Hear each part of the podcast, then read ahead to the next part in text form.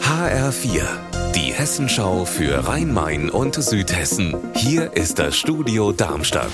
Ich bin Stefan Willert. Guten Tag.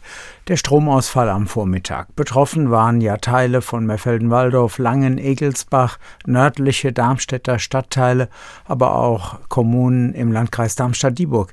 Jetzt ist der Strom wieder da. HR-Reporterin Silke Sutter in Messel bei Darmstadt. Da ist auch der Strom ausgefallen. Wie gehen die Leute in Messel damit um, wenn es keinen Strom gibt?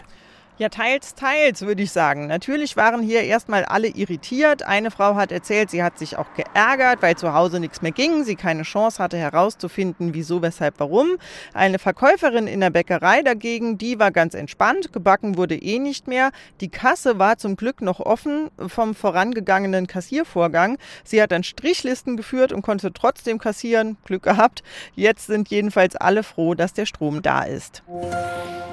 Bei BASF im südhessischen Lampertheim laufen die Geschäfte so schlecht, dass Kurzarbeit beantragt werden muss. Dieser BASF-Standort in Lampertheim produziert Spezialchemie für die Industrie und die Baubranche. HR-Reporter Lars Hofmann, wie stark wirkt sich der Auftragsrückgang aus? Im Moment wird noch geprüft, wie viele der 500 Beschäftigten am BASF-Standort in Lampertheim in Kurzarbeit müssen. Klar ist aber, dass es noch im laufenden dritten Quartal mit der Kurzarbeit losgeht und zumindest bis Ende des Jahres dauert. Grund für diese Situation ist, dass die Nachfrage eingebrochen ist, dass die Produktion jetzt gedrosselt werden muss. Wiesbaden von oben anschauen. Das kann man im Geoportal der Landeshauptstadt. Und da sind jetzt neue, gestochen scharfe Luftaufnahmen veröffentlicht worden. Das Tiefbau- und Vermessungsamt hat dafür im Frühjahr das Stadtgebiet überfliegen lassen. HR-Reporter Raphael Stüppig, wofür sind die Luftbilder gut?